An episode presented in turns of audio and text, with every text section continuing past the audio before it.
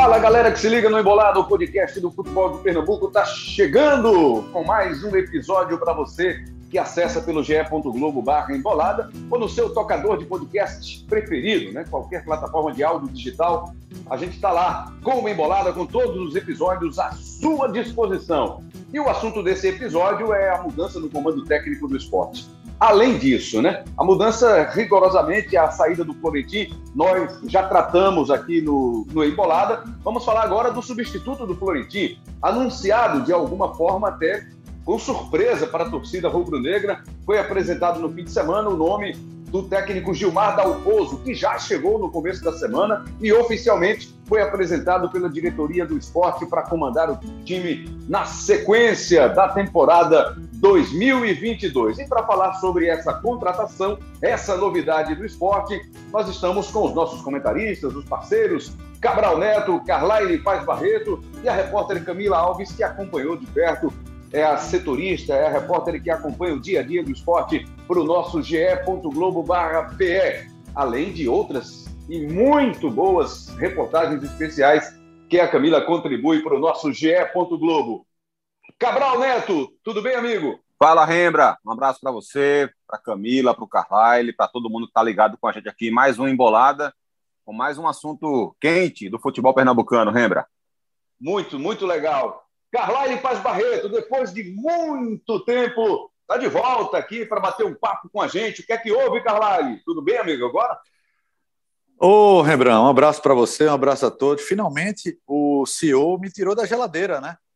Uh, e aí, estou de volta aí, firme e forte, empolgado e embolado. Boa, maravilha. Você é sempre bem-vindo, rapaz. Você é sempre bem-vindo, Carlyle. Camila Alves, a nossa repórter, vai trazer agora detalhes dessa negociação do esporte, né? dessa chegada do técnico Gilmar Dalpozo.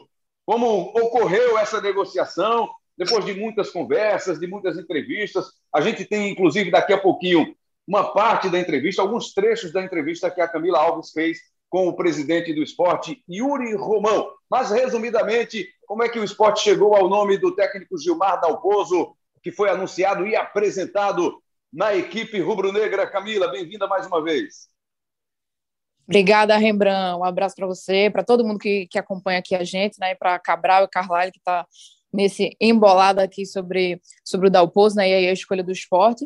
E acho que, de uma forma resumida, dá para a gente dizer que foram dez dias aí, né, de, de conversa, basicamente, do esporte, desde a demissão do Gustavo Florentin até o anúncio é, oficial de quem seria né, o novo treinador é, aqui do esporte. Mas durante esses 10 dias, não necessariamente houve uma conversa com um só técnico. Né? Essa busca do esporte ela começa com uma lista de 15 nomes, ainda ali nas primeiras semanas, e foi se afunilando é, ao longo dos últimos dias, até finalmente chegar aí ao nome do Dalpozo. Bom, vamos aproveitar então, já ouvir, começar a ouvir o presidente do esporte, Yuri Romão, sobre essa negociação. Como é que foi essa conversa? Quantas pessoas envolvidas nessa conversa? Como é que foi o trabalho da diretoria do esporte para chegar à contratação do novo comandante, presidente? Na realidade, a gente conversou com vários, vários profissionais. Uhum. Né? A gente, desde o início, né, a gente tinha traçado o perfil do, do, do, do técnico que a gente gostaria de ter e nós fomos, nós fomos conversando com vários. Uhum. Tá? É, muitos deles não, não queriam o projeto, ou. Não era, a gente não estava fazendo. Muitos deles não fez convite, uhum. né? mas a gente queria entrevistar um candidato. Um candidato. E isso foi feito. É, e eu estava até, por coincidência, estava conversando agora com, com o Beto Lago sobre isso. É, da, da, importância dessa, dessa conversa, dessa conversa transparente, dessa conversa uhum. aberta, né, é, que a gente teve com esses profissionais. Muitos profissionais é, a gente não, não, não, não foi, não passou para um novo estágio, porque a gente não gostou da entrevista. Aí então, o presidente do esporte, Yuri Romão, e interessante, Cabral, quando ele fala que muitos contactados, dos contactados, não se interessaram pelo projeto. E ele chegou, a, inclusive, a não fazer convite para esses é, pro, é, candidatos, né, digamos assim, esses possíveis nomes que poderiam vir para o esporte. E aí foi feito isso, muita conversa, muita, muita conversa. e avança daqui, avança dali, avança de um lado, não avança do outro, e se chega ao nome do Gilmar Dalpozo. É uma escolha criteriosa? Como você entende essa escolha do esporte e essa maneira do esporte chegar ao nome do Gilmar Dalpozo, Cabral? Bom, Rembrandt, esse processo de seleção, né, digamos assim, da diretoria do esporte, eu acho que foi o correto, apesar de não achar o resultado tenha sido o melhor para o clube. É, essa questão da, da entrevista, né, da conversa com o treinador, de sentir nessa abordagem é, questões importantes, né, que evidentemente interferem na contratação do treinador, ela é fundamental. É, ela, ela precisa de fato acontecer. Não dá para você contratar um treinador para o futebol atual simplesmente conversando com o empresário do técnico. É, você precisa, de fato, conhecer e reconhecer o desejo do treinador, as perspectivas que ele tem sobre o projeto, sobre o trabalho. Não é para conhecer o trabalho do técnico, é para entender o nível de motivação dele, entender aquilo que ele pensa sobre o clube, sobre o elenco que tem e ver se encaixa necessariamente com aquilo que você está tendo como propósito. Então, essa entrevista é fundamental. É, não necessariamente esse tipo de entrevista é bem conduzido e bem interpretado. E nesse momento aqui eu não estou falando especificamente do esporte. Não é? Acho que praticamente todos os clubes hoje em dia, ou grande parte deles, faz esse processo de seleção. E nem sempre os dirigentes têm capacidade suficiente para fazer as perguntas certas e interpretar as respostas de forma correta. É, repito, não estou me referindo nesse caso específico ao esporte. Estou dizendo que, de uma forma geral, isso pode acontecer. É, você faz o processo correto, mas você não executa bem feito. Isso é algo que, é, que pode acontecer em qual, com, com qualquer trabalhador, em qualquer área né, do, do, do, trabalho, em qualquer área profissional. Tá? É, então, esse é um ponto relevante. Então, acho que o processo do esporte de fazer a contratação e sentir, é, o, ter a, a, a, real, ter o real sentimento desse profissional foi correto. Mas, uhum. repito, como comecei né, essa abordagem aqui, é, não acho que o resultado final tenha sido o mais interessante. É, Dalpozo é um técnico incapaz? Não, o Dalpozo não é um técnico incapaz.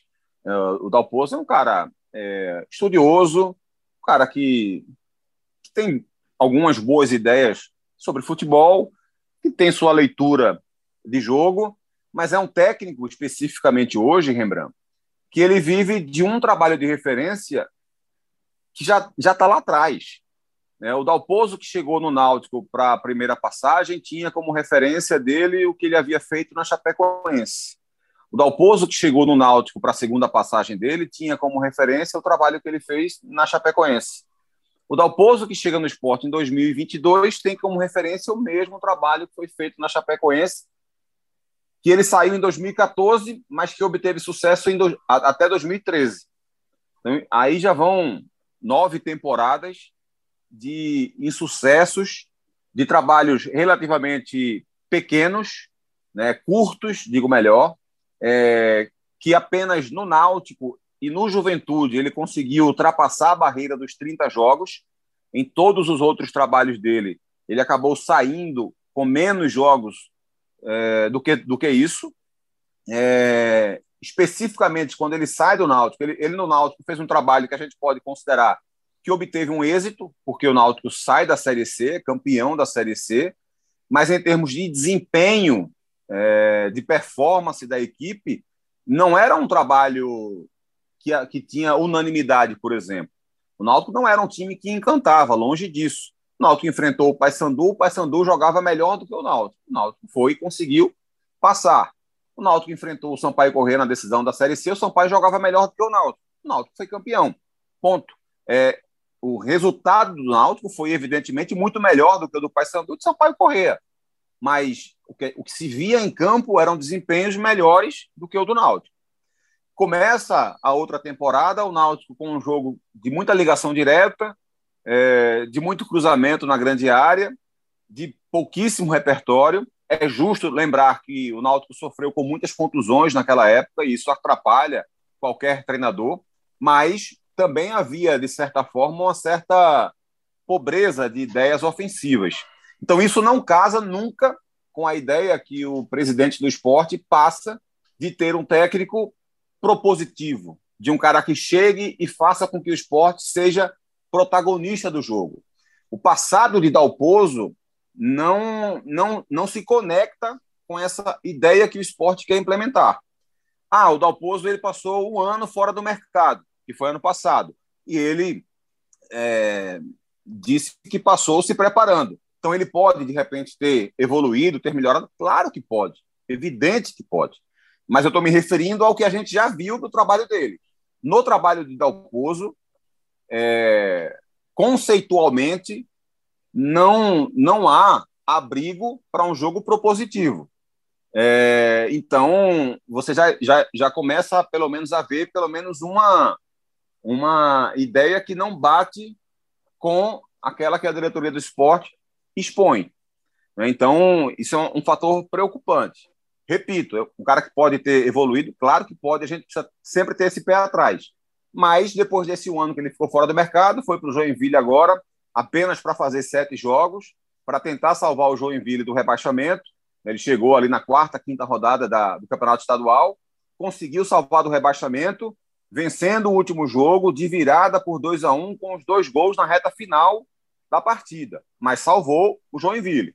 E agora chega no esporte, num, maior desafio que ele vai ter na carreira, porque ele chega para um clube de repercussão nacional, um clube que está passando por um problema de dificuldade financeira e de ideias de jogo.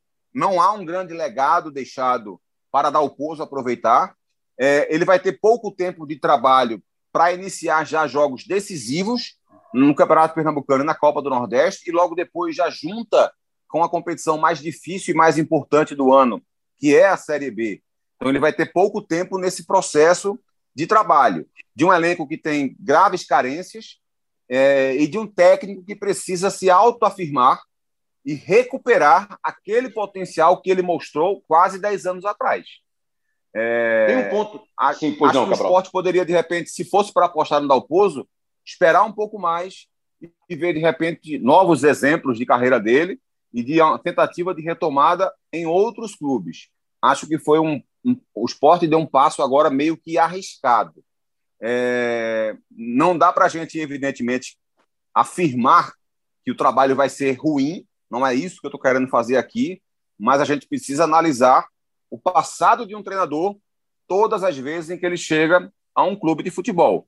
E, na minha avaliação, esse é o passado de Dalpozo, com momentos de grande potencial, mas que estão ficando para trás e um técnico que talvez não tenha, que, certamente não mostrou na carreira ainda o suficiente para a gente imaginar que ele chega com a expectativa de resolver o problema do esporte, Rembrandt.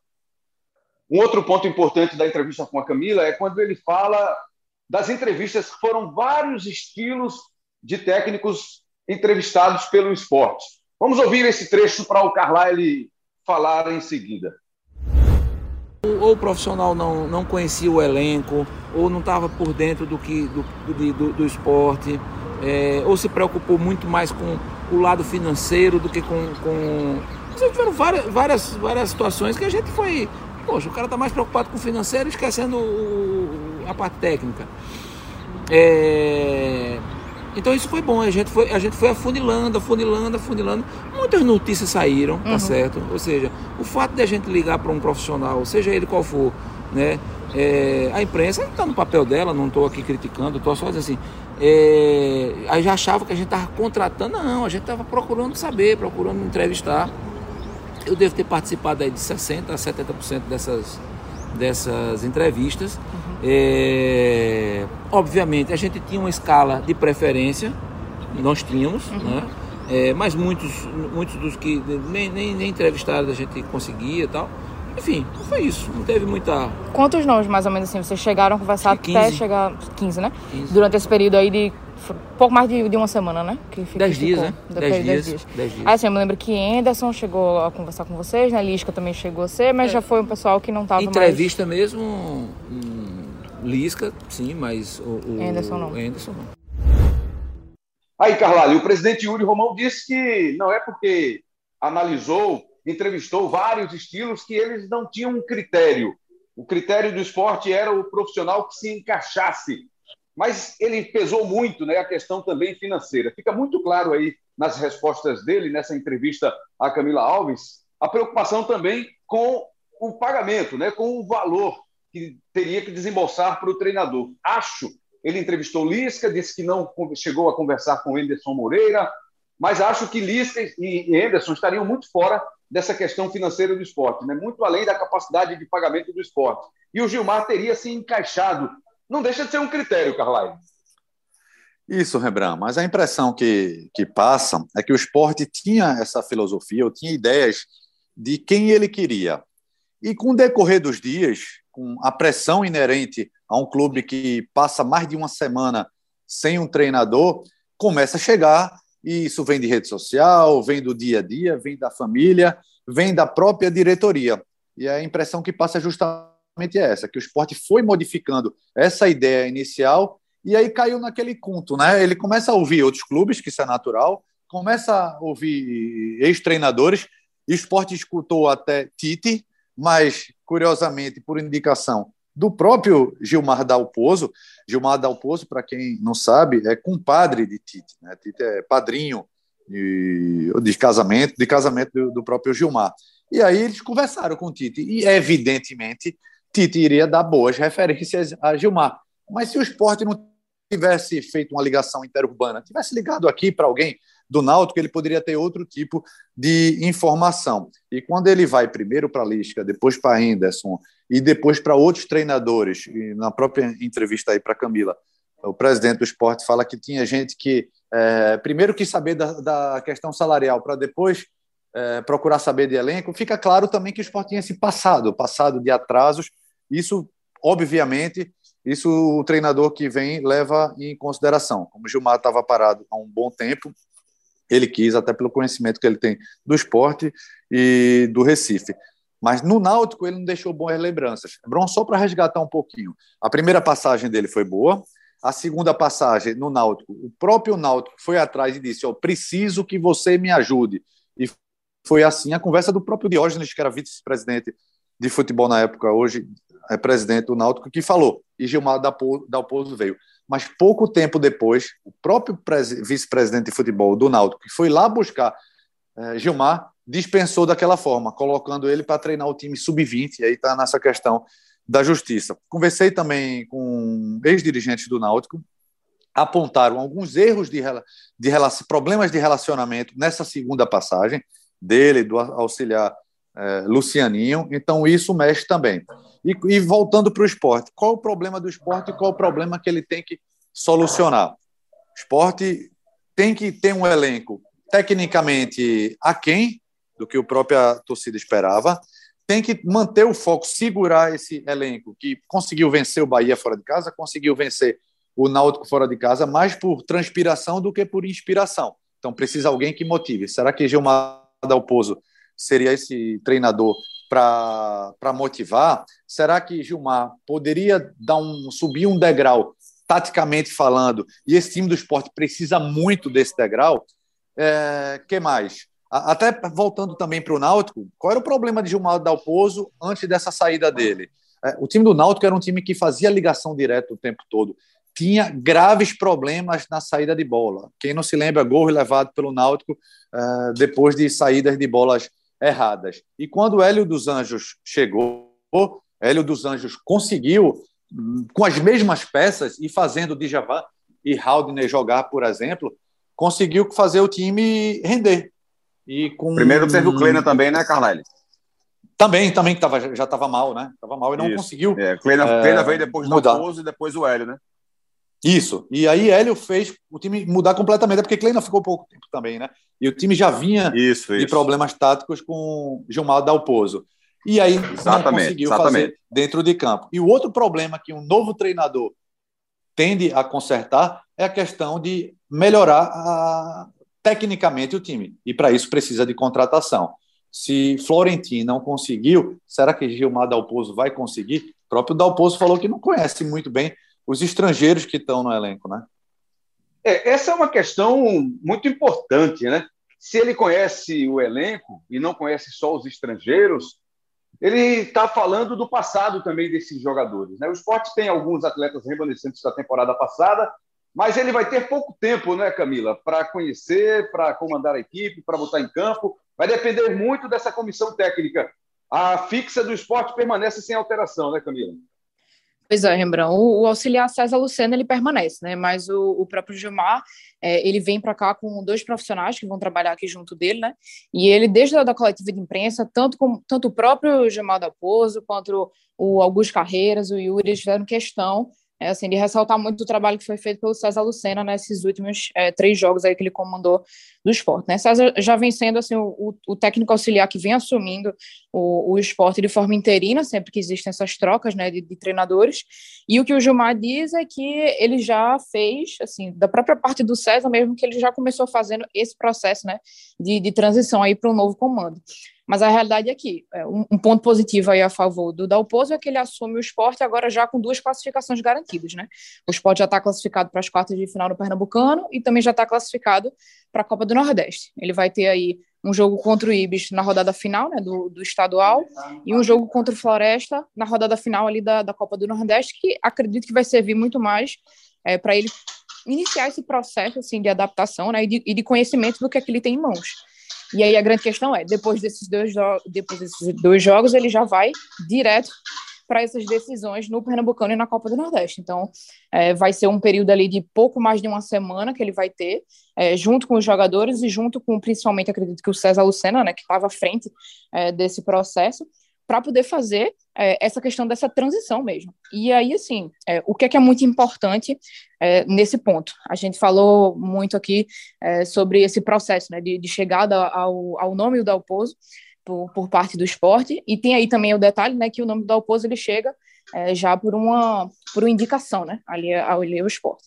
E aí, nas últimas conversas que, que a diretoria veio tendo, eles chegaram a funilar ali naquela, na, primeiro daquela lista de 15 nomes, é, foi reduzindo para sete, para seis. As últimas entrevistas que eles tiveram realmente diretamente com treinadores foram já com seis a sete treinadores. A gente citou aí, no caso, é, o do Lisca, né, que chegou a ser entrevistado, o Anderson não chegou ainda a essa terminou não chegando a essa fase de entrevista.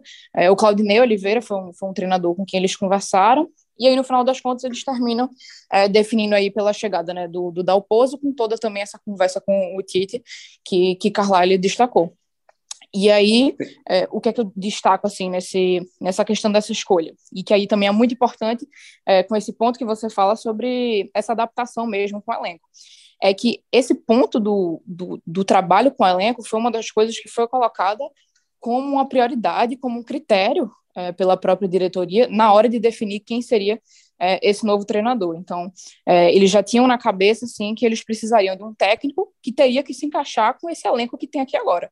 É, assim, quando o Florentino estava aqui no clube, né, o Sport fez 14 contratações é, ali junto com, sob o aval, né, do, do Florentino, e o Sport hoje em dia não tem condições de fazer, assim, por exemplo, se chega um treinador que diz eu quero fazer uma limpa nesse elenco, o próprio esporte já reconhece que ele não tem condições de fazer isso, porque a realidade financeira que o clube vive hoje é, não dá não dá espaço para isso, né? Então, assim, quando quando o próprio esporte coloca o financeiro como um, um, critério importante nessa escolha, ele é uma parte financeira que corresponde ao valor do próprio treinador, claro, mas também corresponde a essa questão é, dos jogadores. Então, é, precisaria ser um técnico que teria esse conhecimento, assim, de que é, o esporte não teria condições de fazer um investimento, né, é, muito alto sobre, sobre esses jogadores em si.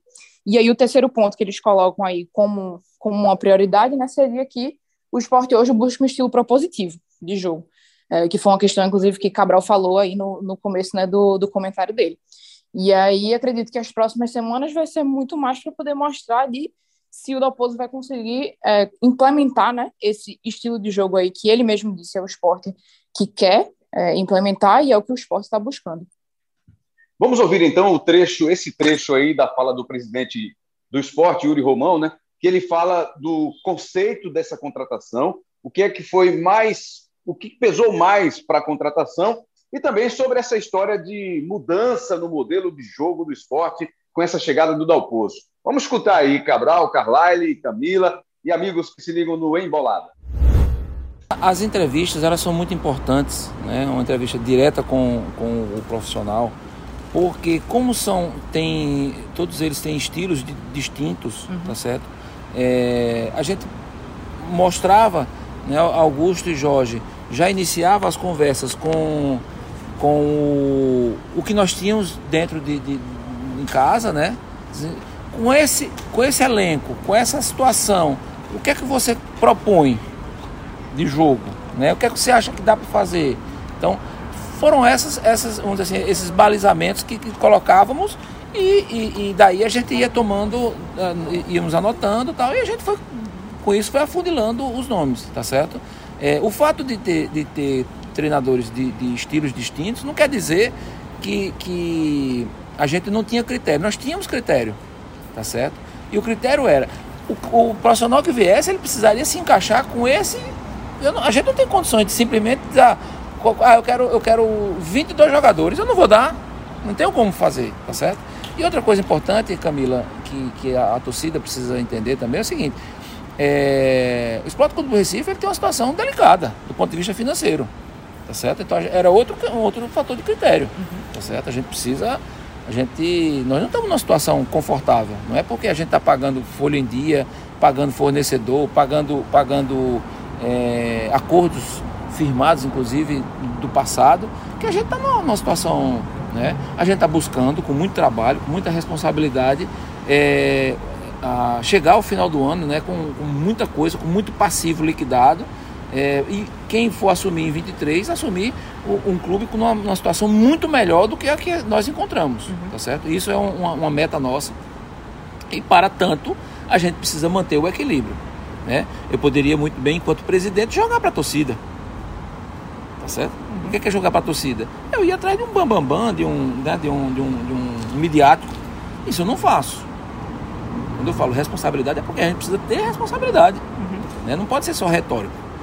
Então, a, a, vamos dizer assim, o conceito da contratação do professor Gilmar foi esse, ou seja, a gente encontrar uma pessoa que tivesse com muita vontade, né, com, com, com garra, com sangue nos olhos, como a gente costuma dizer, para vir fazer o trabalho e, e, e lograr êxito, né, que foi aquilo que eu disse na, na, na entrevista uhum. coletiva. É, esse, basicamente foi isso em termos, eu sei que tu, vocês falam muito dessa questão assim da, da vontade que ele tava, né, de, de vir aqui pro clube e tal, de, de, que eu sei que é uma questão determinante aí na escolha de vocês. É, em termos tipo de digo até tipo de pensamento de jogo mesmo, de modelo de jogo e tal. O que é que foi que mais chamou a atenção assim para vocês para chegar na conclusão de que seria da Oposo?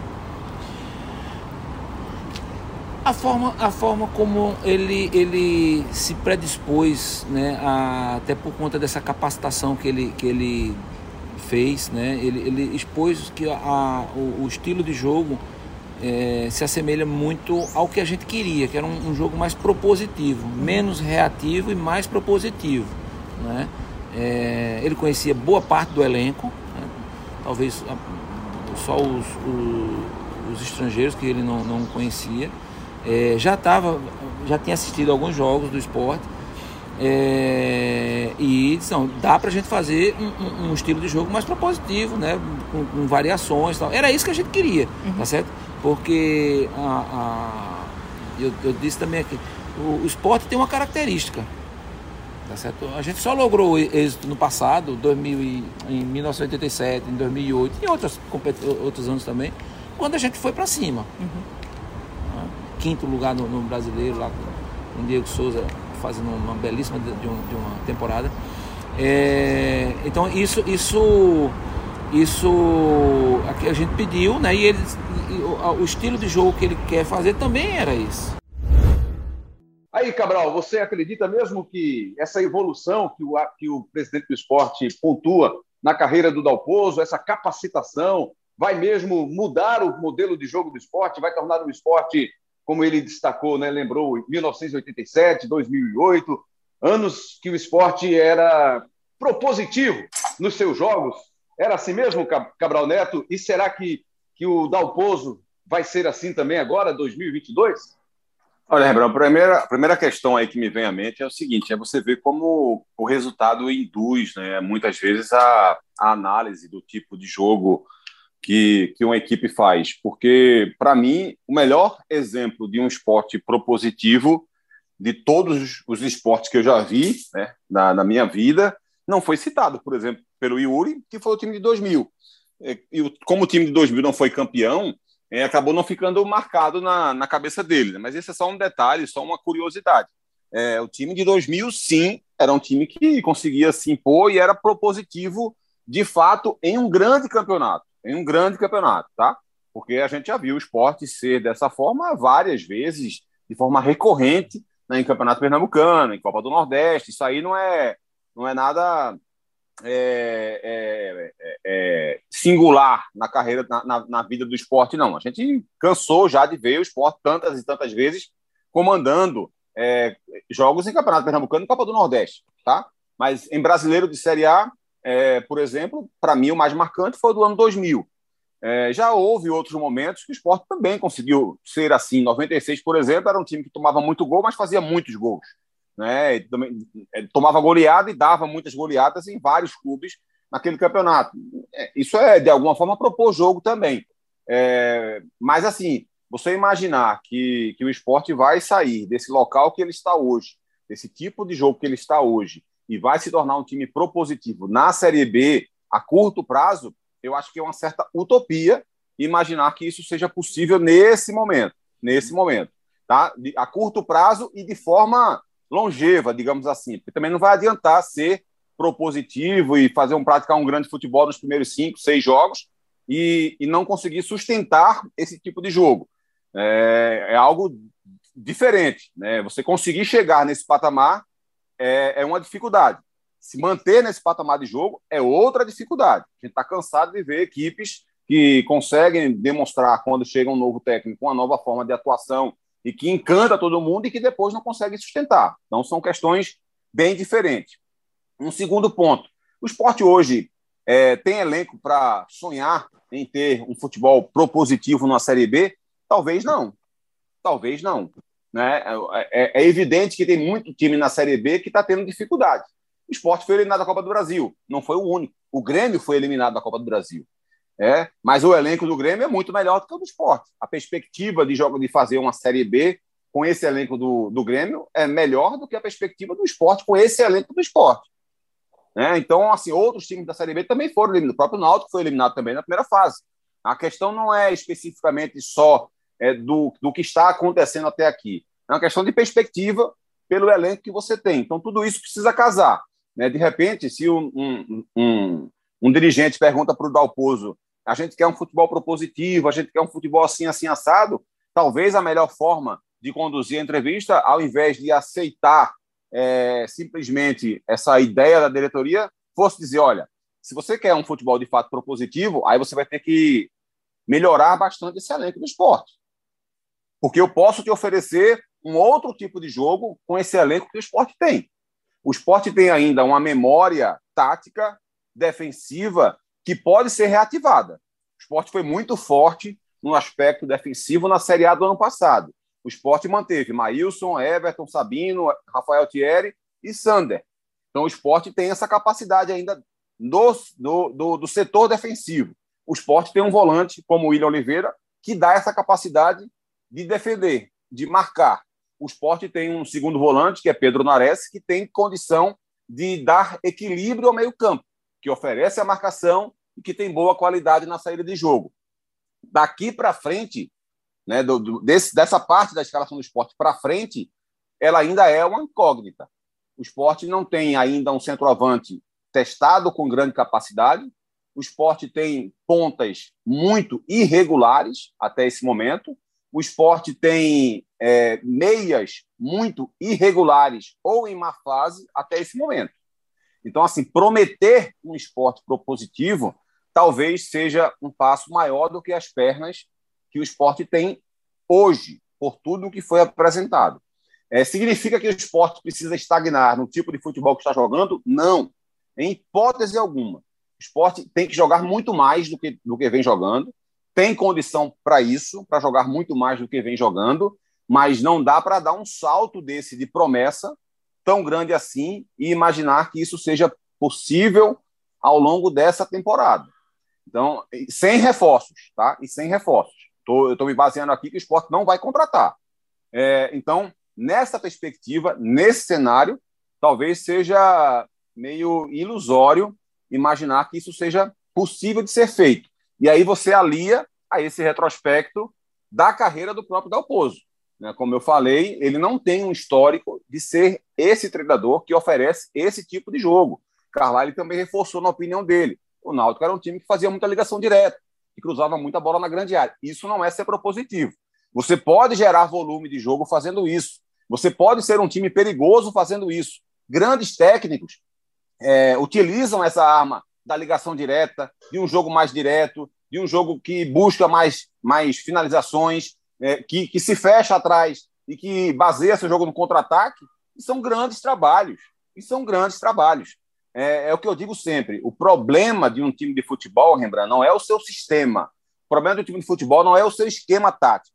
O problema de um time de futebol não é o seu modelo de jogo. O problema das equipes está na execução dessas ideias.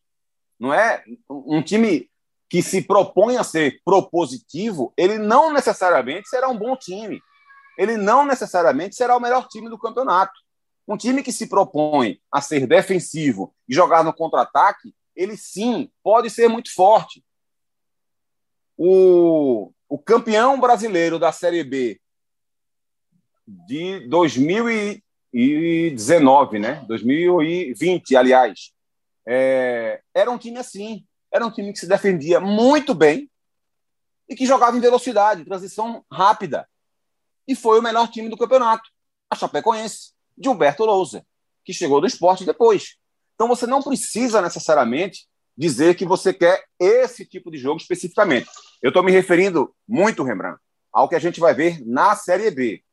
É claro que o esporte precisa se colocar no seu lugar quando vai disputar o Campeonato Pernambucano, por exemplo, e, e aí sim ele precisa ter uma forma de jogar diferente aí sim ele vai ter a obrigação, porque ele vai enfrentar adversários muito frágeis, e ele vai ter a obrigação de entender como vai ser essa construção de jogo. O esporte tem essa obrigação quando enfrenta adversários como ele enfrentou, por exemplo, na primeira fase da Copa do Brasil, ou quando enfrenta vários adversários que enfrentou na Copa do Nordeste. Mas ele não necessariamente precisa ter esse tipo de atuação na hora que enfrentar um Cruzeiro que vem muito bem no começo do ano, na hora de enfrentar um Grêmio, que mesmo não vindo tão bem, tem um elenco muito forte. Ele não precisa ter esse tipo de jogo quando enfrentar um Bahia da vida, por exemplo, na Série B, jogando na Fonte Nova. Ele não precisa ter esse tipo de jogo para ter sucesso. Então, é, é talvez é, isso é, é fosse isso que o, que o Dalpozo tivesse que ter passado para a diretoria do esporte. E não simplesmente prometer ou se aliar a essa ideia que talvez não seja possível de executar.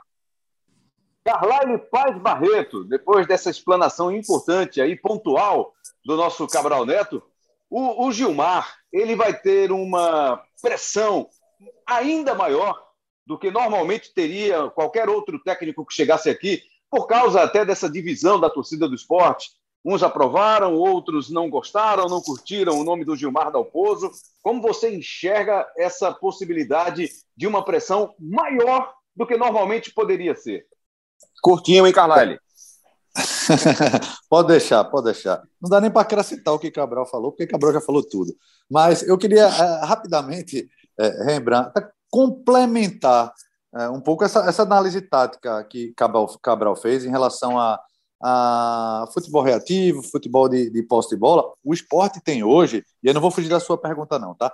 É, o esporte de hoje, ele até tenta propor jogo ele tenta, mas é, um, é, um, é uma proposição é, sem objetividade. E só teria essa objetividade com peças dentro de campo. Não adianta só filosofia, ideia de jogo, estratégia, se você não tem os componentes que possam fazer isso. O esporte é um time que joga muita bola na área.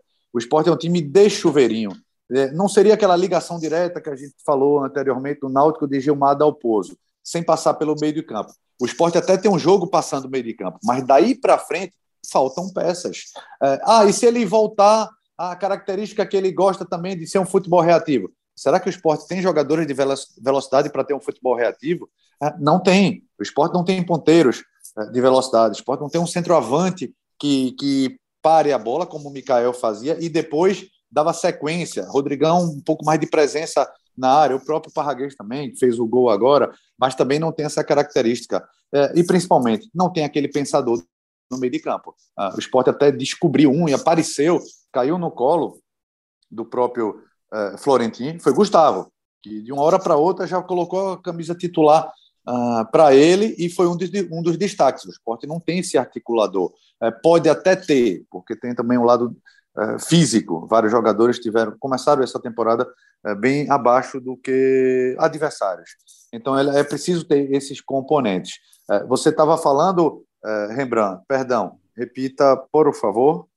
Não, sobre, sobre a pressão, né? Que se pressão, essa pressão certo. vai ser maior do que normalmente seria. Por exemplo, se viesse Lisca, Anderson Moreira, o próprio Claudinei, como é que você enxerga? Porque havia há uma clara divisão aí por parte da torcida do esporte, né?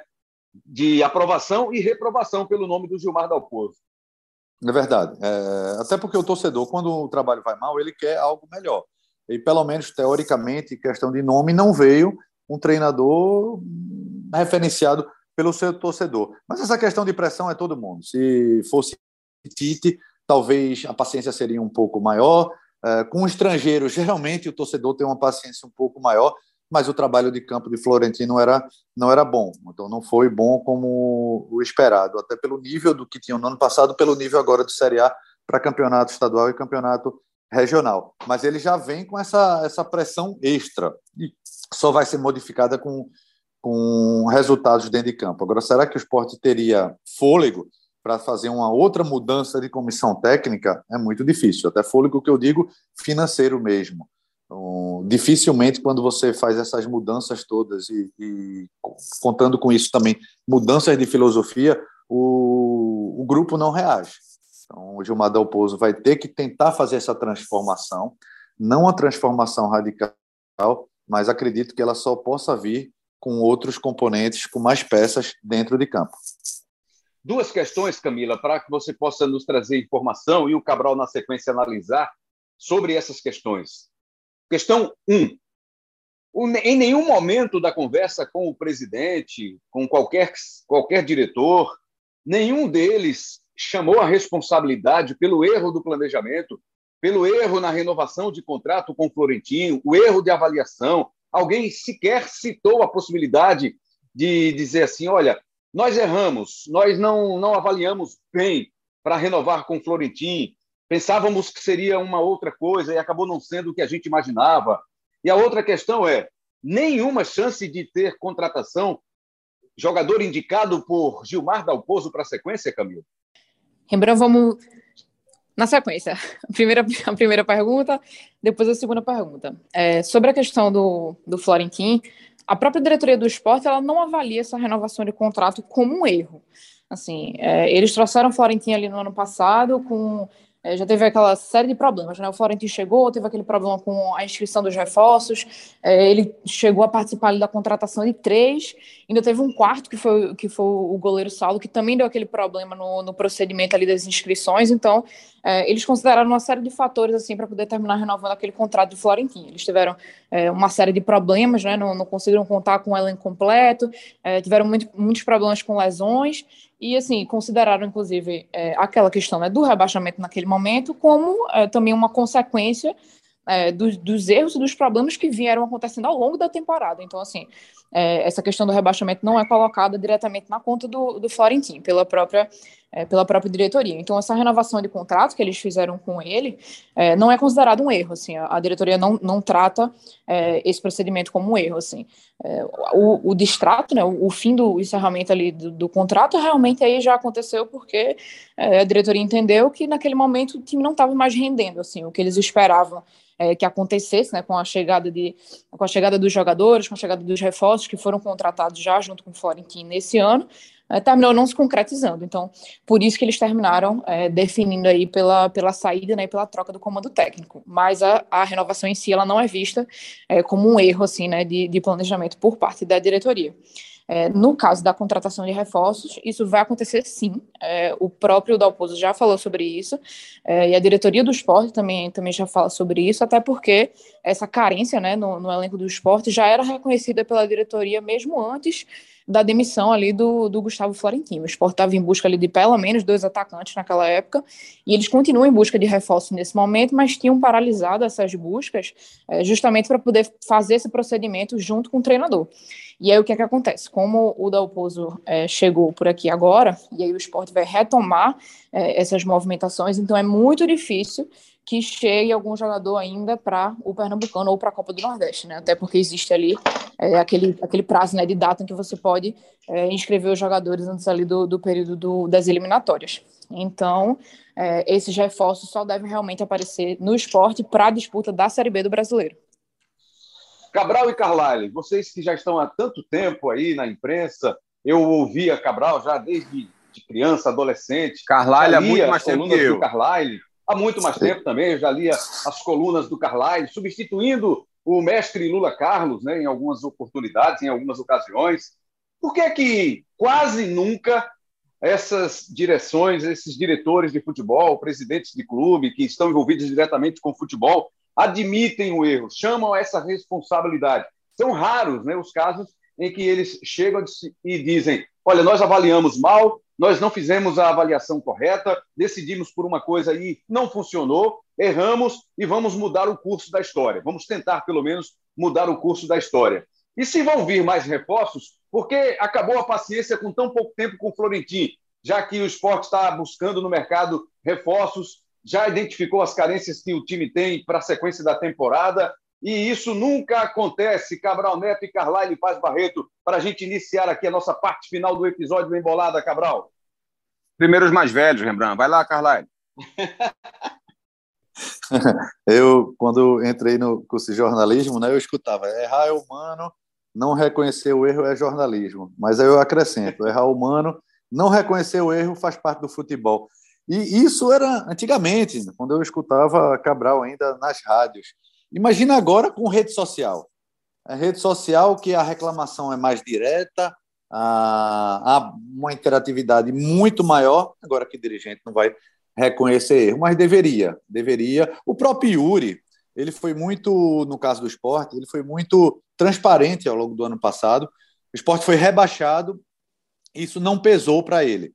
Teve mudanças no comando do clube, teve problemas nas eleições, teve aliados de Yuri é, que saíram, largaram ele sozinho e ele ficou com essa responsabilidade e ele assumiu, por isso que ele não foi criticado. Mas agora virou o ano e agora ele já tem peso também, apesar de ter um vice de futebol, apesar de ter um executivo de futebol que não aparece muito, fica escondidinho lá como se fosse um gerente, um supervisor, uh, não sei se só tem salário de executivo, enfim, mas cai para cima do presidente, cai também para cima do vice-presidente e não do funcionário contratado para isso. Ah, então ele tem que saber lidar com essa pressão, mas tem que saber reconhecer. Mas quando ele faz uma aposta dessa ah, que não vai de encontro à maior parte da torcida, ele está puxando para si também essa responsabilidade e cabe a ele é, saber lidar com isso. É, acho que a, a permanência do Florentino acabou de fato se tornando um erro. Foi um erro, digamos, apenas. Foi um erro brutal, foi um erro grotesco? Acho que não. É, mas foi um erro. É, eu, eu também acabei errando nesse aspecto, porque eu também imaginei e defendi que o Florentino renovasse o contrato com o esporte mesmo. É, naquele momento, me pareceu também ser a melhor solução. O cara chegou, o esporte já estava é, com um pé e três dedos na Série B, conseguiu fazer com que o esporte melhorasse seu desempenho ofensivo, mesmo depois de demorar, reconheceu que Gustavo e Mikael precisavam jogar na equipe, né, trouxe algumas soluções ofensivas para o esporte, e o esporte chegou até a sonhar em permanecer na Série A, na Série A, algo que era inimaginável até o dia que ele chegou no esporte. Então, naquele momento, a avaliação mais correta parecia de fato ser a permanência do Florentino. Mas aí, quando você, digamos, corta né, para o, o meio de março e você observa o que foi feito ao longo desse ano, acaba sendo é, uma, uma comprovação de que essa avaliação foi errada naquele momento. Porque o trabalho do Florentino esse ano, de fato, foi muito ruim. Acho que o esporte iria, se continuasse com o Florentino agora, seria um, um caso muito mais grave. Não dava, de fato, pra... acho que até há, há argumentos, Rembrandt, é, para se alguém disser assim, por exemplo, por que não demitiu antes? Eu acho que há argumentos para isso. É, primeiro, de você tentar fazer com que o treinador tenha um pouco mais de tempo para mostrar serviço e o fato do jogo da Copa do Brasil, que era muito relevante, era muito importante. De repente, se você rompe aquele processo de trabalho naquele instante para contratar um novo treinador, é, a perspectiva de classificação do esporte poderia ser menor. Acabou que no final o esporte foi rebaixado, acabou sendo eliminado mesmo. Mas ninguém iria saber naquele instante o que aconteceria no futuro. Mas acho que se o esporte prolongasse mais a permanência dele, aí seria um erro muito grave, seria um erro bem grotesco. É, por isso que, que acho que o esporte acabou demitindo, digamos assim, na hora em que se comprovou que havia chegado ao fim da linha o trabalho do Florentino mesmo. É isso então, meus amigos. É esperar agora esse início de trabalho do Gilmar Dalpozo, e convidá-lo, né? O nosso CEO vai entrar em campo aí para convidá-lo para em breve ele participar de um episódio, falar dessa nova fase da carreira dele, esse desafio que ele assume agora no time do esporte. Vamos ter também papo num futuro próximo, assim, assim a gente espera, com o Felipe Conceição do Náutico também. E, enfim, torcer aí para que o, o esporte possa, no Campeonato Brasileiro, né, fazer uma boa campanha, o Náutico, os dois times pernambucanos que representam o estado na Série B, e mais o Santa Cruz, que vai disputar a Série D junto com o Retrô, hein? Não esqueçamos do Retrô, que em breve estaremos também aqui falando, tratando ainda mais dessa reta final de campeonato pernambucano no nosso Embolada. Camila Alves, obrigado mais uma vez pela sua contribuição aqui com o Embolada. Eu que agradeço, Rembrandt. Você que manda. É só chamar, eu venho. Valeu. Carlyle, não demore tanto tempo para retornar ao Embolada. Valeu, Rembrandt. Um prazer. Espero estar aqui antes de nova mudança no comando técnico. tá certo, então. Cabral Neto, sempre alerta, amigo. Eu acho, Rembrandt, que essa frase do Carlalho aí foi se referindo ao nosso CEO. Eu acho que esse comando técnico que ele se referiu aí foi o CEO. E está querendo derrubar o nosso DG, o nosso líder maior. Acho que o Carlalho está é. querendo tesourar o nosso DG. Desse jeito, a geladeira vai abrir de novo para o Carlalho, viu, Rembrandt? Um abraço para você, para o Carlalho, para a Camila, todo mundo tá com a retomada embolada. Assim vai se criando um clima, amigo. Valeu. Jogo da discórdia, jogo da discórdia. Jogo da discórdia, olha só que coisa, hein? Agradecendo a sua audiência, ge.globo barra embolada e o seu tocador de podcast preferido tem os episódios do Embolada. O nosso CEO é o Daniel Gomes, o DG Legítimo na, na consultoria, é, às vezes é até difícil falar o nome, na consultoria, o Lucas Fittipaldi. Na coordenação de podcasts do Grupo Globo, Rafael Barros. Na gerência de podcasts, André Amaral. E você, claro, que é a razão da nossa conversa, do nosso papo. Valeu demais, até a próxima!